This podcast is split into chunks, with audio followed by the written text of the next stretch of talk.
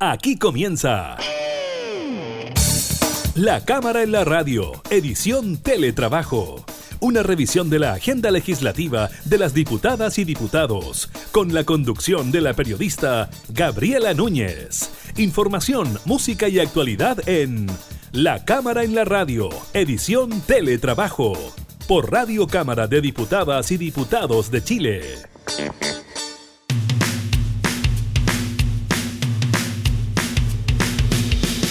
Hola, ¿qué tal? ¿Cómo están? Bienvenidos a un nuevo programa de la Cámara de la Radio, edición Teletrabajo. Los acompañamos desde nuestros hogares. Esperamos eh, que también ustedes puedan estar en sus hogares resguardándose de este COVID-19 que ya ha traído tantas consecuencias negativas eh, para nuestro país. Estaremos hablando de diversas cosas, eh, nos comunicaremos con el diputado de la UDI Álvaro Carter, que tiene una visión bastante cercana a lo que ocurre en sus comunas, como es la Florida, Puente Alto, la Pintana. También estaremos revisando leyes eh, y normativas, proyectos de ley que avanzan en su tramitación en la Cámara de Diputados, eh, como la prohibición de instalación de termoeléctricas o como la aprobación eh, del roaming automático a nivel nacional. Así que iniciamos de inmediato la Cámara y la radio en teletrabajo.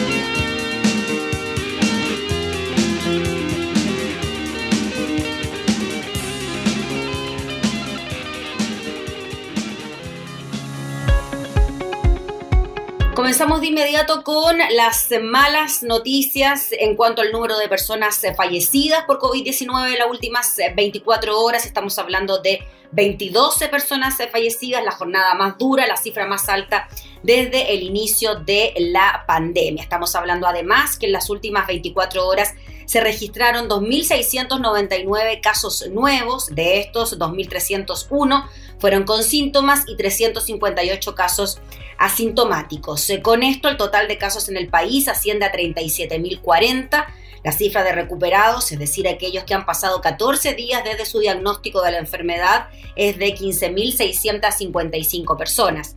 Por otra parte, la subsecretaria Paula Daza lamentó dar a conocer la cifra de fallecidos que asciende a 22 personas, la más alta hasta la fecha desde el inicio de la pandemia. Anteriormente, la cifra más alta había sido de 13 personas el 2 y 3 de mayo pasado. Así, el total de fallecidos en el país por coronavirus es de 369 personas. Según indicó la subsecretaria Daza, 18 de los fallecidos corresponden a la región metropolitana, 2 a la Araucanía, 1 a Ñuble y 1 a Valparaíso. En total agregó 12 de estas personas tenían patologías previas, es decir, 10 de los fallecidos no tenían comorbilidades.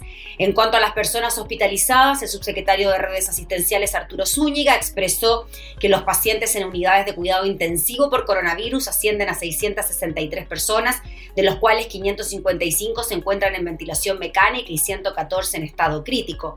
En cuanto a los ventiladores mecánicos, hay 515 disponibles a nivel nacional, por otra parte, en las últimas 24 horas se han realizado 11.502 exámenes PCR, dando así un total de 325.417 exámenes. Así que vamos a ver ahora lo que eh, ocurre también eh, con el número de camas críticas y su ocupación que ya en la región metropolitana llega al 93%, a nivel nacional la cifra alcanza un 78%, en Santiago el número se traduce en que hasta el 13 de mayo solo quedaban 68 camas críticas disponibles. Los datos también muestran que todos los servicios de salud capitalino están por sobre el 85% de Ocupaciones, el reporte de la Sociedad Chilena de Medicina Intensiva que tiene estos datos actualizados y revela que el nivel de ocupación entonces de camas UCI a nivel nacional es de un 78% en la región metropolitana, donde se está concentrando más del 80% de los nuevos contagios y llegó a un nivel de ocupación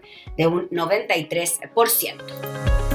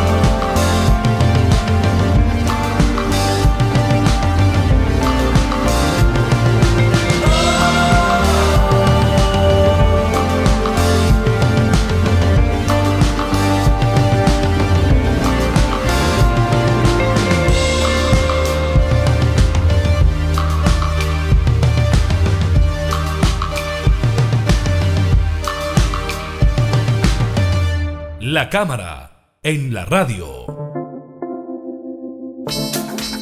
Vamos a tomar contacto de inmediato con el diputado Álvaro Carter. Él integra la Comisión de Familia y Adulto Mayor, representa a un distrito que ha tenido varias complicaciones eh, producto del eh, COVID-19, como es el distrito 12 en la región metropolitana, La Florida, Puente Alto, Pirque, San José de Maipo y La Vintana. Diputado, muchas gracias por eh, recibirnos en esta videollamada, en esta nueva modalidad del teletrabajo. Hola, ¿cómo están? Espero que se estén todos cuidando y que estén junto con sus familias en cuarentena si no tienen que salir porque eh, tienen que trabajar o no tienen que ir a comprar, espero que estén ahí encerrados, como te veo a ti que estás en la terraza ahí tranquilita, y que eh, juntos podamos salir de, esta enfermedad. Eso es lo que queremos ojalá la mayoría, diputado Carter.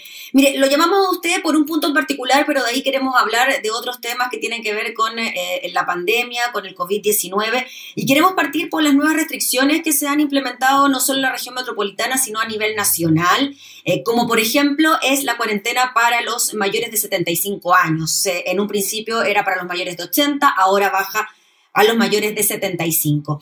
Usted que sabe cuál es el manejo comunal, ¿Usted cree que están las condiciones dadas para que una persona de 75 años, que por ejemplo vive sola, se puede quedar en su casa y no tenga que salir a comprar medicamentos, alimentos o incluso ir a cobrar pensiones? Chuta, qué difícil la pregunta, porque la respuesta es no. Si nos vamos a la base, al fondo del problema, no. Y no tan solo porque el Estado tal vez no ha hecho la pega completa de poder eh, ayudar a los adultos mayores a lograr llegar a todos los servicios que no pueden llegar en este tiempo, cuando no hay una enfermedad, llegar ahora cuando hay una enfermedad, sino que también la poca empatía de la, de la ciudadanía con el adulto mayor. Mira, lo que ha pasado en el último tiempo respecto a que eh, hemos visto hogares de adulto mayor eh, azotados por contagios muy virulentos, brotes muy virulentos, y donde familiares no han llegado. Y, chuta, es difícil, es difícil la situación.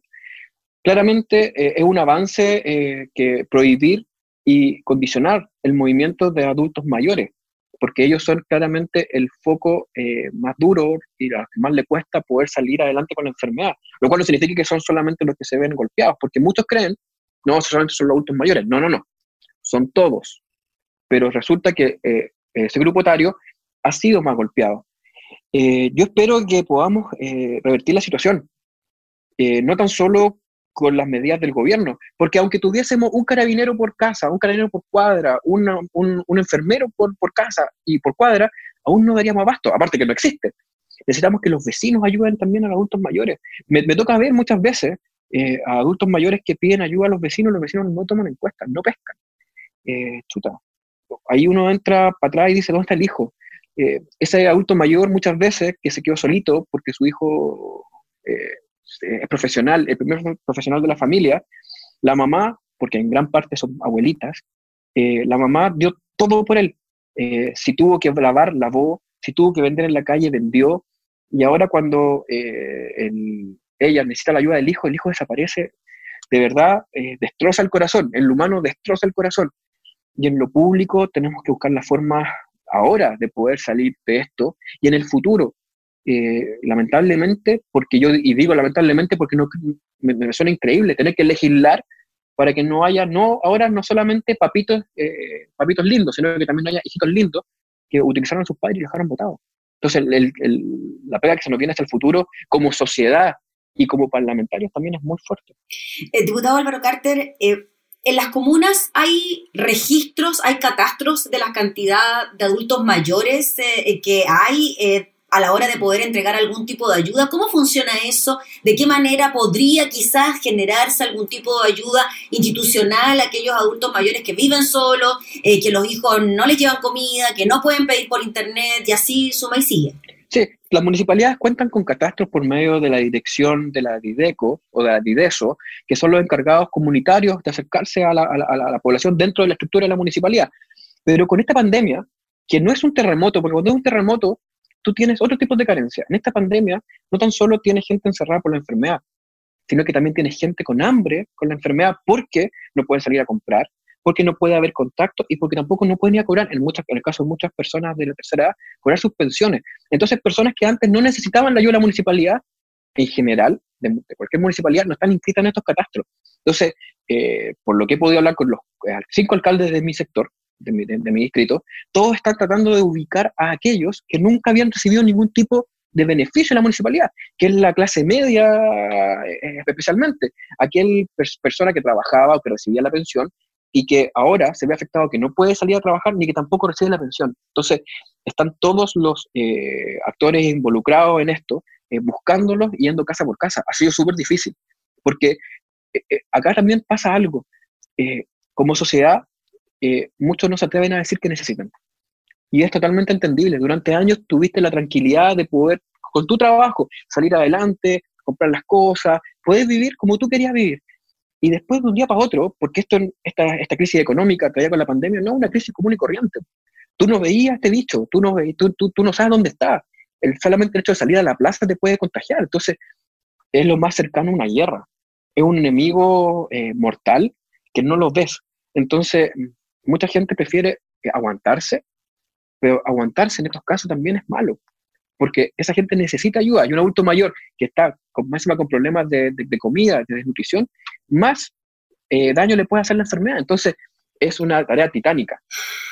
¿Usted cree, diputado Carter, que además de la ayuda institucional que se pueda dar a través de los municipios, debería generarse y no queda de otra, una especie de red de apoyo entre eh, los distintos barrios, y las comunidades, que vean a, un adulto mayor que está imposibilitado de salir, que no tiene la posibilidad de sacar un permiso por Internet porque simplemente no tiene Internet o no sabe cómo hacerlo, eh, que se puedan ayudar. ¿Usted cree que eso en estos momentos de pandemia se puede hacer, además, con tanta restricción que uno tiene eh, para relacionarse con el resto, para hablar con los vecinos? Mire, qué buena pregunta hecho porque está hablando de algo que es humano.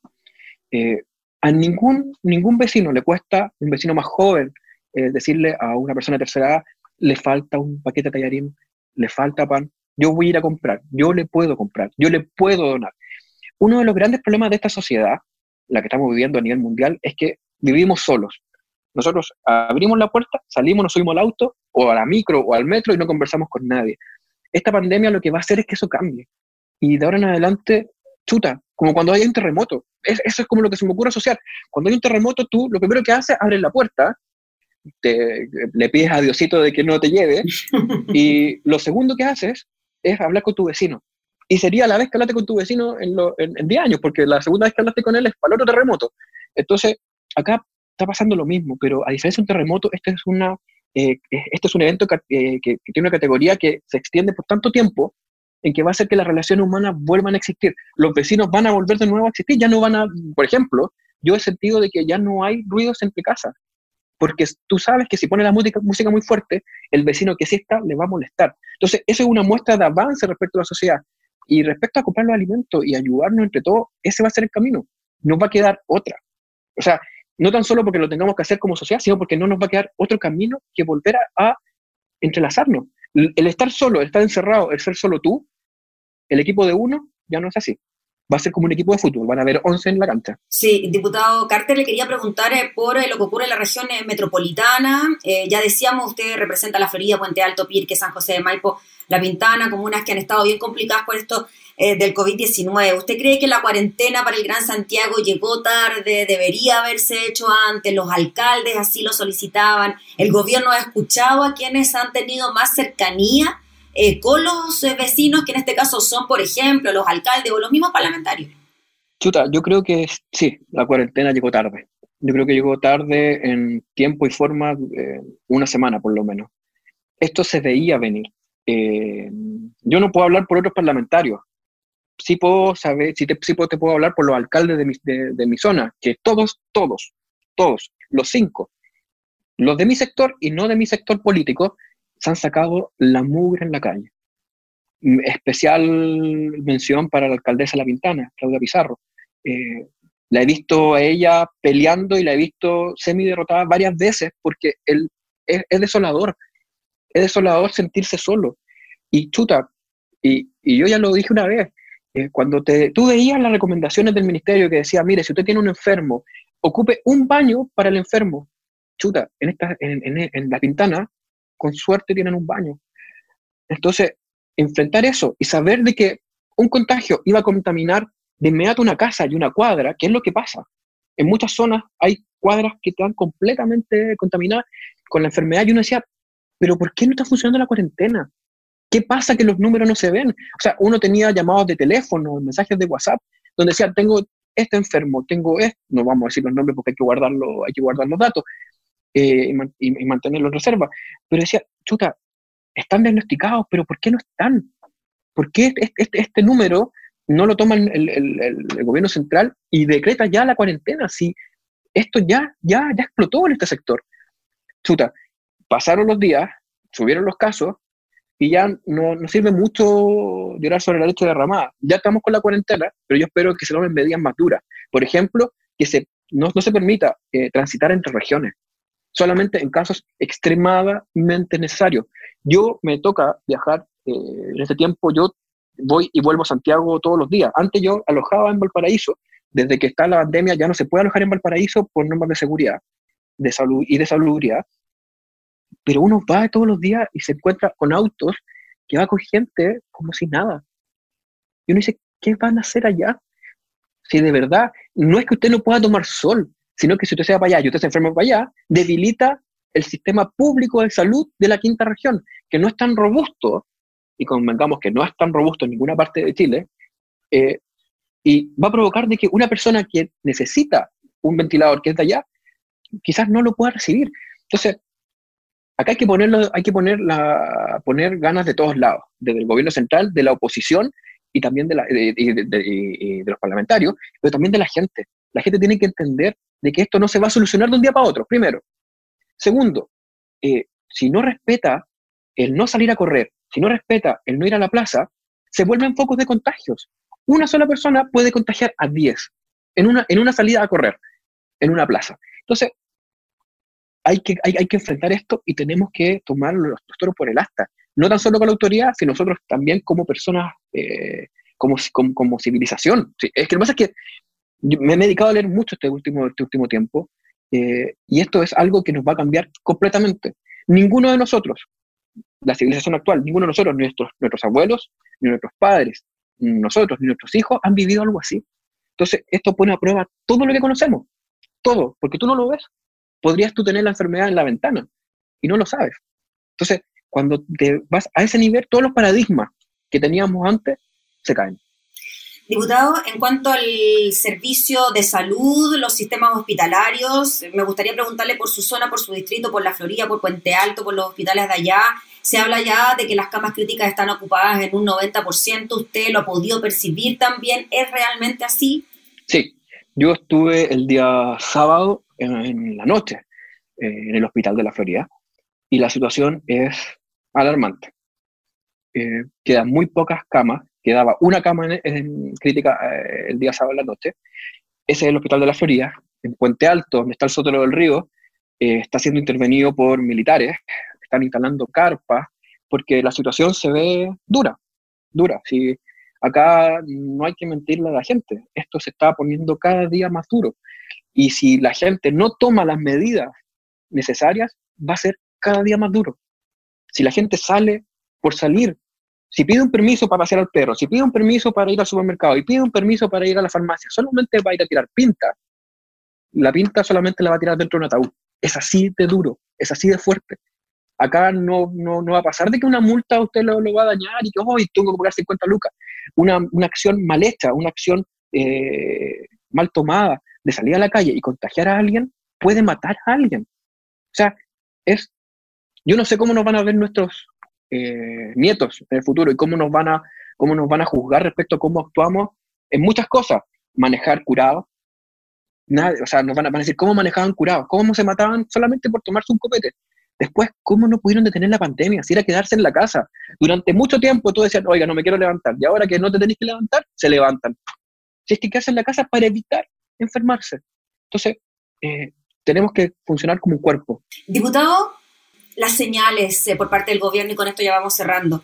Esto de la nueva normalidad que se habló también hace un par de semanas atrás. De hecho, el dato exacto es que el 20 de abril se habló de la nueva normalidad y ya el primero de mayo teníamos eh, más de 1.400 contagiados. Calza justo con los días, ¿no?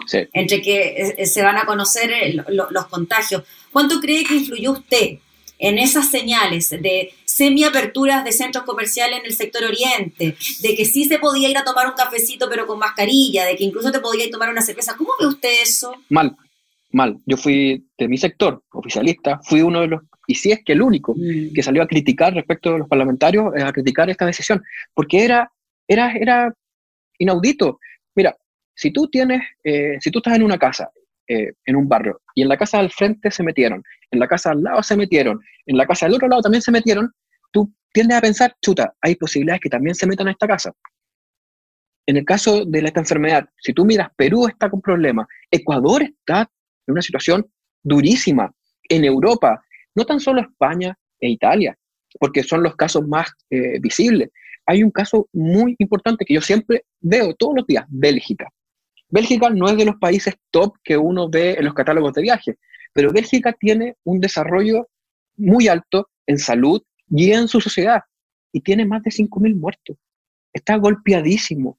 Entonces, cuando tú ves que países robustos, que se dedicaron durante mucho tiempo a pensar en la salud, se ven dañados, tú tiendes a pensar, chuta, nosotros llevamos dos semanas con esto y solamente el, no sabes qué, yo, yo me cuidaría, evitaría eso, porque aparte, la enfermedad está claro que empeora con el frío. No habíamos alcanzado, y tampoco no hemos alcanzado eh, el, pic de frío, tampoco la circulación de las otras enfermedades respiratorias, tampoco no han alcanzado su mayor pic. Entonces, si nosotros metemos todo eso en una juguera, lo más seguro es que vamos a tener un caldo de cultivo de aquellos. Entonces, era obvio de que teníamos que esperar. Yo sé que la economía importa, pero para mí, si me preguntan entre tener números rojos en la economía y entre tener números rojos en la gente, prefiero números rojos en la economía. La economía la vamos a arreglar entre todos. Después de una catástrofe, todo el país se va a poner en una sola línea y vamos a lograr salir. Pero si se nos muere la gente, ¿cómo vamos a lograr salir? Hay 300, más de 300 muertos en Chile que no deberían haberse muerto. Entonces, eso a mí, y, hoy día con los 22 fallecidos, antes que empezara esta entrevista, vi la noticia, eh, me golpeó, porque yo no, no, esperé que llegáramos a eso. Yo, yo no quería llegar a, 22 muertos. Eso es el diario. Eh, y espero que la gente tome conciencia, de verdad, porque esto no es un juego. Ya pues, diputado Álvaro Carter, le agradecemos enormemente por su tiempo, por abrirnos también las puertas de, de, su casa, es la nueva forma de comunicarnos que tenemos y ojalá que se dé así y en más cantidad para que no nos tengamos que ver eh, presencialmente. Así que muchas gracias por su tiempo y por graficarnos también lo que ocurre en la calle. Así que muchas, muchas gracias. Muchas gracias. Disculpen si no les hablé como parlamentario, muchas veces les hablé, les hablé del corazón, porque realmente estoy golpeado. Conozco personas que han sufrido la enfermedad y, de verdad me tiene muy preocupado, muy preocupado. Gracias, diputado Carter, que esté muy bien. Cuídese. el diputado Álvaro Carter conversando con nosotros de distintos temas relacionados con el COVID-19.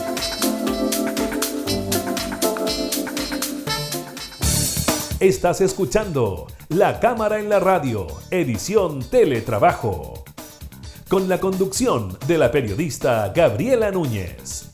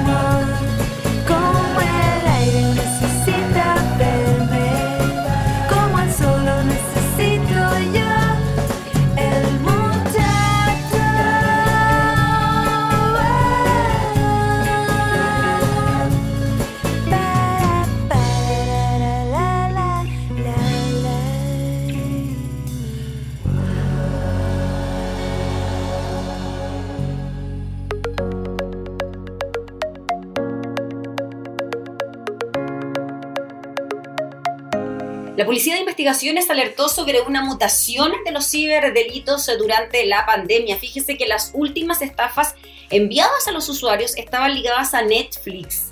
Desde la Brigada del Cibercrimen aseguran recibir cerca de 500 alertas diarias y que ya se investigan casos donde el afectado habría hecho la transacción. El subprefecto Luis Orellana, jefe de la Brigada del Cibercrimen de la PDI, dice que los ciberdelincuentes envían estafas hasta que alguien caiga.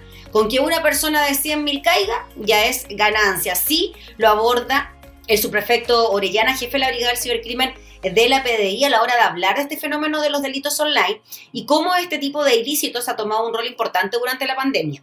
De la mano de las cuarentenas y trabajos remotos se constató una mayor exposición a intentos de estafas virtuales, principalmente phishing, modalidad mediante la cual, eh, phishing, modalidad mediante la cual se extrae información sensible tras abrir un link.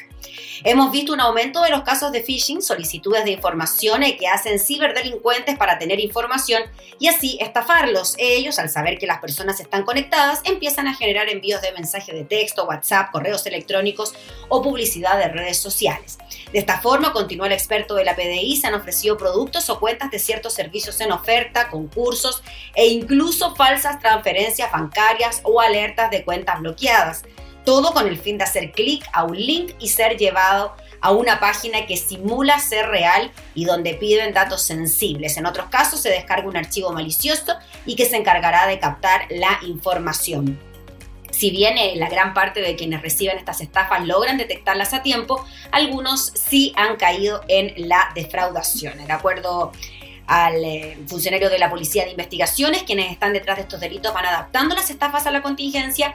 Fue así como la semana pasada se recibieron múltiples correos con phishing que aprovechaban el alza de precios que anunció la empresa de distribución de contenidos audiovisuales Netflix. Ante ello, el cibercrimen recomienda desconfiar de las promociones que lleguen por correo electrónico, WhatsApp, mensaje de texto u otra red social. Si tienen alguna duda, lo mejor es verificar la página oficial donde estaría esa supuesta promoción. En caso de una cuenta bancaria, que se llame al banco y verifique todo antes de enviar información. Una vez recibidas las alertas, la PDI verifica si se, trata, si se trata de un caso de phishing y una de sus redes sociales para notificarlo. Situación distinta ocurre cuando los mensajes en cuestión contienen pornografía infantil. Si hay pornografía infantil, lo denunciamos independientemente del sitio o de donde este venga, siempre vamos a encontrar a alguien relacionado y se tendrá un registro, esa fotografía o video que circula. En cuanto a los autores, estos pueden estar en cualquier parte del mundo. Especial cuidado entonces con todas las transacciones que usted puede realizar vía online porque los ciberdelitos también han mutado en esta época de pandemia.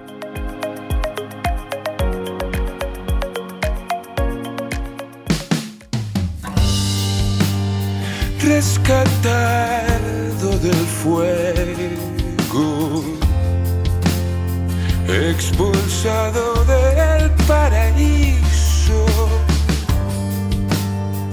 corazón mal rearmado, los pedazos ya no calzan tan bien. Convertido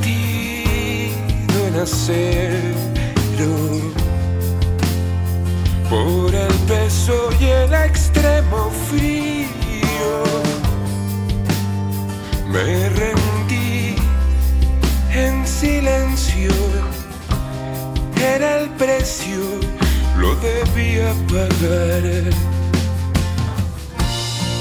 Y te vi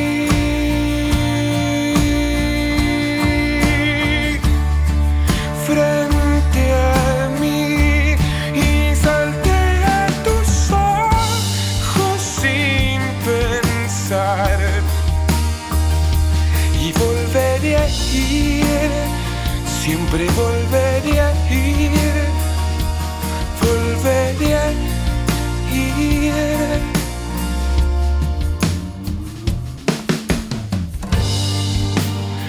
La ciudad no perdona. Mi ángel ya no habla, perdió el juicio. Iba a gritar mi duelo desaparecieron no había nadie más. Y te vi.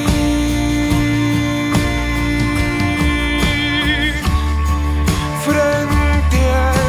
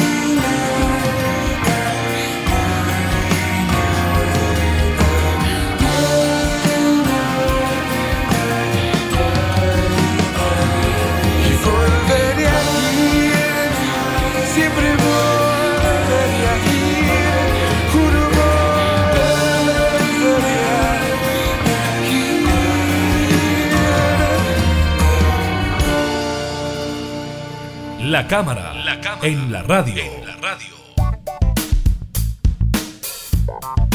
Vamos con una información emanada de la Cámara de eh, Diputados. La Comisión de Medio Ambiente aprobó la idea de legislar del proyecto de ley que prohíbe la instalación y funcionamiento de centrales termoeléctricas a carbón en todo el país para las plantas que tengan menos de 30 años de antigüedad al 31 de diciembre del 2025. El proyecto considera en sus antecedentes que la crítica situación global relativa al aumento sostenido de la emisión y concentración de gases de efecto invernadero establecida de manera fehaciente en los informes emitidos por el panel intergubernamental sobre el cambio eh, climático y ratificada internacionalmente a través del Acuerdo de París, exigen a los estados lograr un desafío de reducir las emisiones eh, de efecto invernadero. El presidente de la comisión, el diputado Félix González, manifestó su satisfacción por el avance del texto legal, ya que en la práctica significa el cierre anticipado de las centrales a carbón. Eso en materia medioambiental, pero también hay una muy eh, buena noticia en cuanto al roaming automático nacional que avanza en su tramitación, eh, pasa a tercer trámite al eh, Senado. La propuesta, cuyos informes eh, fueron rendidos a la sala, facilita el acceso del servicio de telecomunicaciones, tanto de voz como en mensajería de datos e Internet, a cada uno de los habitantes de nuestro territorio nacional. Durante la votación, la sala de la Cámara respaldó el texto aprobado en la Comisión de Economía, que establece que los concesionarios servicios públicos de telecomunicaciones que sean asignatarios de derechos de uso de espectro radioeléctrico deberán permitir el acceso y uso de sus facilidades a otros concesionarios de servicios públicos o que estén interesados en constituirse como tales eh, para la operación móvil, virtual y de roaming automático. Eh, Así que ahí está el servicio de roaming automático. En ningún caso podrá imponer costos adicionales al usuario asociados al mero uso de la red de una concesionaria diferente a la contratada por él mismo. El proyecto también señala que las obligaciones contempladas empezarán a regir en un, plazo máximo de 60 días a partir de la publicación eh, del reglamento. Así que hay un avance para las telecomunicaciones eh, en nuestro país.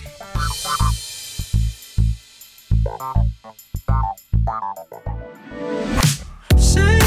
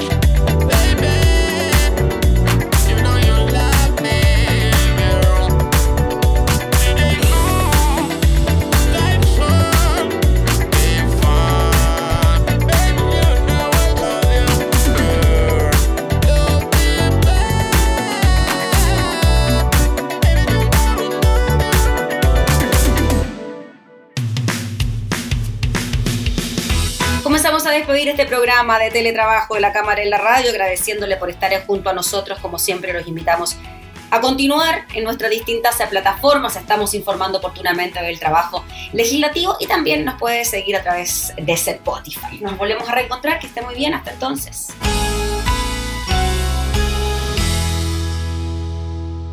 Hemos presentado La Cámara en la Radio, edición Teletrabajo una revisión de la agenda legislativa de las diputadas y diputados, con la conducción de la periodista Gabriela Núñez.